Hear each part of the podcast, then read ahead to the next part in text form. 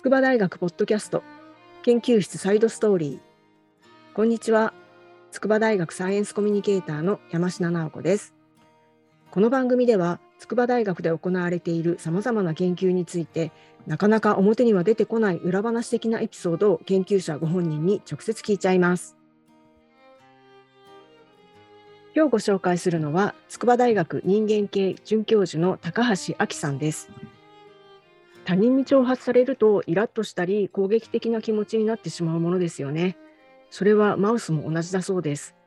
高橋さんはマウスが自分の縄張りに敵が入ってくると攻撃的になるその時の脳の働きを明らかにしました。高橋さんこんにちは。こんにちは。よろしくお願いします。よろしくお願いします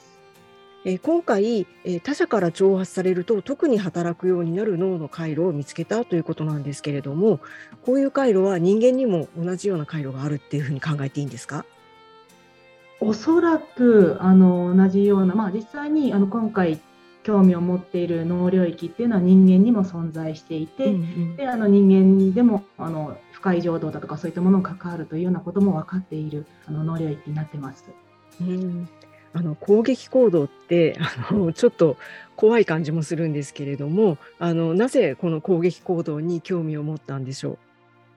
攻撃行動に興味を持った理由っていうのがちょっとあの変な話なんですけれどももともと自分自身がその研究をしていたのが1匹のネズミまあ、なんで怖がりの人がいるんだろう怖がりじゃない人がいるんだろうっていうそういったその個人差っていうものにすごい興味があったんですけどもそれを動物で調べるっていうので、まあ、1匹のネズミが怖がりか怖がりじゃないかみたいなのを調べるって研究をずっとしてたんですけども、まあ、ずっと1匹のネズミがこう広いフィールドを探索してるっていうのを見てきていてた時にちょっと1匹の行動にある意味見飽きたなっていうふうに あの別のネズミも一緒に入れてみてそうするとなんかすごくあの多様な社会行動が出て、うん、その中で攻撃行動にどんどん推移していくっていう過程を見ていた時に、うん、なんてこう攻撃行動って面白いんだろうっていうような形でちょっと あの興味を持ったっていうのがネズミの行動を見ていてあこんな面白い行動がっていうので、あの興味が始まったというのがあります。なるほど。あのまあ、1匹でいれば怖がりなだったのにこう2匹になると急にこう攻撃を始めるっていうのはやっぱり、あの集団というかこう相手があるからよ攻撃ができるということですもんね。そうなんです。面白いですね。あのネズミ以外の他の動物でも人間もそうかもしれませんけれども、やっぱり挑発されると攻撃的になる、えそういう性質っていうのはもともとあるものなんですか？えー、っとに人間においてですか？えっと動物全般で。動物全般においてあのそうですねあの挑発、まあ、挑発っていう言葉はすごく激しい表現なんですけれども、うん、ただあの攻撃的な場面あのライバルが登場したみたいなことによってすごくあの動物の覚醒状態が高まるっていうのがあって、うん、そうするとその後の攻撃行動がすごく増えるっていう現象は魚でもあの月種類でも、うん、あの知られてるっていうことで、まあ、かなり多くの動物で見られる現象です。うん。あのマウスの場合はこう攻撃終了みたいな合図っていうかどっちが勝った負けたっていうのはあの決ま決まるものなんですか？はい、そうですね。あの攻撃行動をやっている過程で、うん、あのどちらかが強いっていうのが分かった瞬間に、その弱いと判断した動物が、うん、あの負けましたっていう服従姿勢っていう言われる姿勢があるんですけれども、うん、あの立ち上がってお腹と喉元を相手に見せて負けましたっていうような姿勢をするんですね。うん、そうするともう攻撃する側もあもうこれで順位がついたっていうので攻撃行動が減っていくということが見られます。えー、なかなかあのルールがしっかりしてるっていうか理性的ですね ある意味。そうですね。なんか本当にルールがまるであるように見えるような、えー、形になってます。えー、面白いですね。あの人間はその点はすごい厄介かもしれないですね。ですね。なかなかここで終了って行きにくいですよね。そうですよね。本当複雑ですよね。うんなるほど。あの今回のその、えー、脳の働きがその攻撃を始める脳の働きのこうきっかけになるのがグルタミン酸という物質だということも,、えー、もああったと思うんですけれどもグルタミン酸って、はい、あの普通の感覚からいくとなんか出汁の成分ということだと思うんですけれども同じものなんですか？あのそうそうですね。ものとしてはあのうまみのあのだしのものグルタミン酸になるわけなんですけれども、うん、でもだからといってあの食べたものがそのまますぐ脳に行って、うん、で脳が興奮するというようなことはないんですね。うん、そこは分かれてはいるんですけれどもでも脳の中ではあの神経伝達物質っていう形で活用されて、あの情報を伝える時に、まあ、よく使われる。すごく一般的な神経伝達物質そうなんですね。えー、じゃあ出汁も大事だけど 脳の中でもグルタミン酸は大事だっていうことなんですね。そうですね。えー、でこのマウスを挑発するっていう時なんですけれどもこのあのどういうふうに挑発するんですか？なんかあの高橋さんの側があの挑発で攻撃されたりとはとかはしないんですか？そうですね、あの私が別にこう バーカバーカとか言って挑発しているわけではないんです、あのあれなんですけれどもあの、私たちが使っているのは行動学的なすごくあのシンプルな手法なんですけども、そのオスマウスは縄張り、マウスすごく縄張り性の動物なんですけども、その飼ってるホームケージを自分の縄張りだと思っていて、うん、そこに別の知らないオスが入ってくるとあの追い払うために攻撃行動をするんですね。うん、で挑発をする時はあのその別のオスを網網のケージの中にちっちゃな魔法筒みたいなものに入れて、うん、それをあのホームケージの中に置くんですね。そうするとこの住んでるオスマウスにとっては変なやつが入ってきたライバルみたいな匂いがする。で、まあ、あの網なのでに匂いも嗅げるし見えるしっていうのであとなんかこうちょっと鼻先ぐらいは当たるぐらいなあの穴があるんですけれどもそうするともう変なやつがいるっていうのは分かるんだけど網があるから攻撃できないっていうような状態に置かれるんですね。と、まあ、あのもう見てて分かるんですけれどすごく動物の興奮状態が高まってくるっていうのがありましてそれをまああの5分間ぐらいやった後で実際にこの攻撃できる動物侵入者を入れると非常に激しい攻撃行動が出るっていうのが私たちの挑発の手法になってます。それはでも攻撃したいのに敵がそこにいるのに攻撃できない状態っていうのはマウス的にはものすごくこうイライラしてる感じですよね。そうですよね。その、うん、イライラっていうものを私自身もすごく興味を持ってるんですけども、ただやっぱりあのイライラって私たち主観的なもので動物が本当にイライラしているのかどうかっていうのはももちろんわからないんですけれど、まあ、事象として攻撃行動が増えるっていうことで、まあ、何らかのすごい覚醒状態が高まっているんだろうというふうに考えています。あのその時にこう挑発のために入れられた側のあのマウスの方は別に挑発しようと思って入っていってるわけではないのに あの急にこう攻撃されるわけですよね。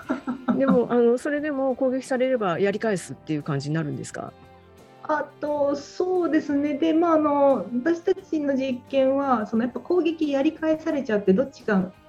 住んでるやつが負けちゃったりとかすると、うん、あのちょっとあのややこしいのであの攻撃行動をあんましないような個体っていうのをあの侵入者だとかに使っているんですね。えーっていうので、まあ、残念ながらその入れられる子は負けちゃう側として入れられてるっていう感じになってます。なるほど。そうかもう勝負はじゃあ最初からついてる感じなんですね。ねへえ でも実験のそのこうプロセスっていうのもなかなか面白いものですね。あの高橋さんずっとこの攻撃行動について研究をされていますけれども、あの今回のこの研究の成果っていうのはあのこう長くかかった実験なんですか？そうですね。あの今回の研、まあ、今回発表させてもらった論文があるんですけれども、うん、それに関してはあの結構すごく長く昔10年前ぐらいに共同研究でちょっとあのやってみたいっていうことで始めてたけれど全然効果がなくて、うん、あの悩ましいなっていうままある意味お蔵入りじゃないですけども悩んでいたデータっていうのがあの別のこ別のアプローチやっててあの今回の論文した内容の中でああのデータってじゃあ国家がなかったのは本当だったんだっていうので、それも含めて出せたっていうところもあったりして、うん、なんかすごくあの昔からやっててだあのダメだったと思ったようなものも実は、あのすごい重要な発見の一部だったんだなみたいなところはありました。えー、あでも役に立ってよかったですね。あの捨ててしまわなくてよかったですよね。そうなんです。えー、でも研究ってね、あのどの成果がいつこう役に立つかわかんないですよね。なかなかね、あの予定通りに進まなかったりもしますもんね。ですね。あそこら辺がある意味すごく面白いところで、思い通りにならないというかむしろ想定してなかった方向の発見でなんかこう話が進んでったりとかっていうのも多かったりするんで面白いです。うん、あのこの攻撃の時のこの脳の働きっていうのを調べるためにはどういった手法を使うんですか？あの攻撃してる最中にこの脳の様子を直接こう調べるみたいなことっていうのはなかなか難しいとは思うんですけれどもこの脳の回路を見つけるためにはどんなこう手法を取ったりするものなんですか？そうですね。あの、まあ、いろいろな方法があるんですけれども、うん、私たちが使った方法っていうのはあの神経活動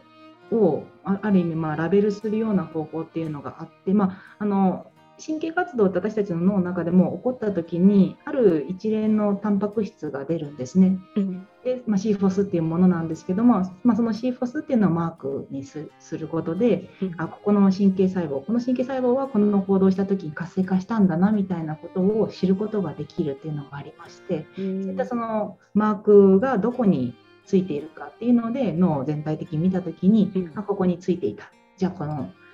あの回路っていうのが面白そうだっていうような形であの研究を進めていったっていう。えー、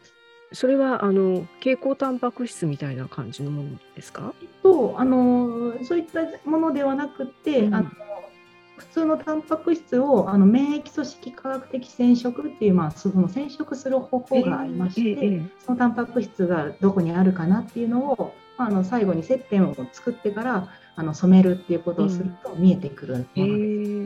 なるほど。そうすると大体この辺りが働いてるんだろうなっていうのを当たりをつけておくっていうことなんですか？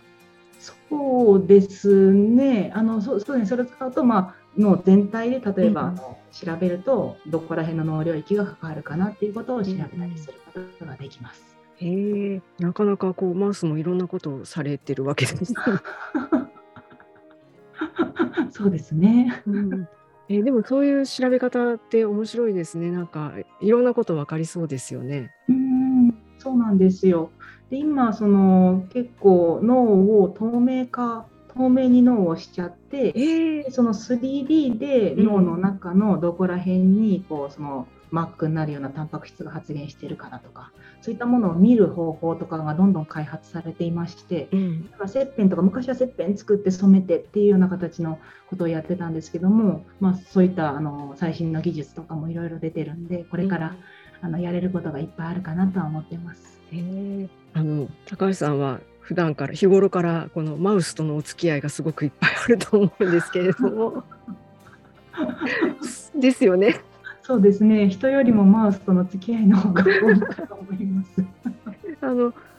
マウスとあのたくさんマウスをこう身の回りに飼ってるっていう状態なんですか？それともこう1匹ずつとかから連れてくる感じなんですか？えっとまあ、そうですね。いいっぱい飼っている動物室には結構いっぱい実験で使う、ね、うん、あの動物がいるという感じですね。うん。えー、あのマウスはあまり個体差がないと思うんですけれどもあのこう性格が違ったりとか同じことを、うん、同じ実験しても違う行動をとったりみたいなことっていうのもあったりするんですか？あるんです。えー、すごく違います。うんあ性格があるってことですか？じゃあ。性格がありますね本当に見ていると。えー、でこうあの面白いのは、まあ、そのマウスっていろいろなあの系統って言われる、まあ、犬でいう品種みたいなものが存在していて、うんうん、で系統ごとだと遺伝的に違うわけなんですけどもそうすると系統ごとで行動も全然違うんですね。っていうのでその遺伝的な違いがあるあの動物って結構行動個性があるなっていうのが見てて分かるんです、うん、怖がりだったりとか攻撃性が高かったりだとか、低かったりだとかっていうのがあるんですけど実はあの全く同じ遺伝的な素因を持っている同じ系統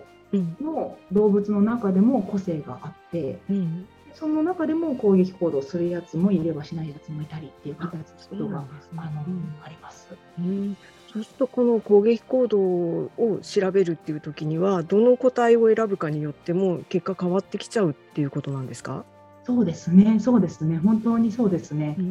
ん、もうあのその攻撃行動する個体としない個体でどんなこうあのメカニズム脳の神経回路だとか、うん、あの免疫系の働きの違いだとかっていうのが違ってるみたいなこととかも私たちやってまして、うん、だからそうですねあの行動の違いっていうので実際その行動が違うだけじゃなくてそれに関わる神経回路の働きだとか、うん、あのそれを調整するようなあのメカニズムってものにも違いがあるっていうのが分かっているので、うん、どどの動物を使うかっていうのはすごく重要になってきます。あなるほどじゃあ攻撃ってこう一言に言ってもなかなか複雑なものだということですよね。単純にこう挑発されればいきなり攻撃するとかそういうようなことだけでもこう議論はあまりできない感じですね。うん、そうですね、うん、あの挑発されてなんか普通は攻撃行動しないけど例えば挑発されると攻撃行動が出るやつもいたりとかしてそういうので挑発すると攻撃行動はやっぱ増えるんですけども、うん、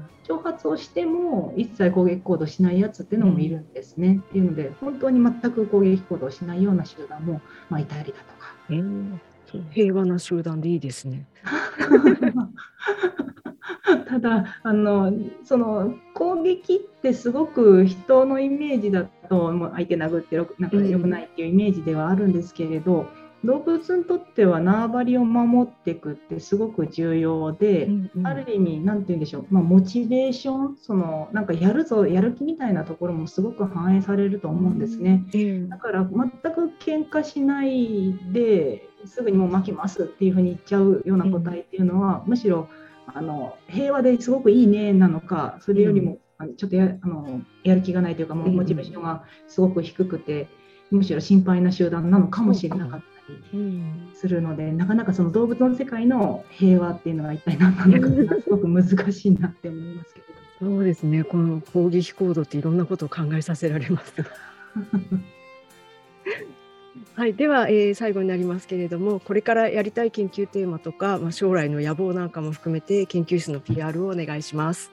はい、ありがとうございます。でも私たちその今は本当に攻撃行動の個体差というものに関わるその生物学的なメカニズムを理解したいというふうに考えてます。まあ、攻撃行動だけでなくその行動全般のそのやっぱ個体差個人差が何で生まれるんだろうというのがまあ興味としてはあるんですけれどもで、まあ、そのメカニズムとしてはその脳の神経回路がどう関わるかっていうところもありますしそれに加えて私たちその遺伝子だとか免疫系だとか、あとまあ腸内細菌とか、そういったようなその因子が、まあ、要因が脳の神経回路にどういうふうに影響して、その個体差っていうものを生み出してくるのかっていうのも理解したいというふうに考えて研究をしています。はい、ありがとうございました。ありがとうございました。筑波大学人間系准教授の高橋亜紀さんでした。ということで、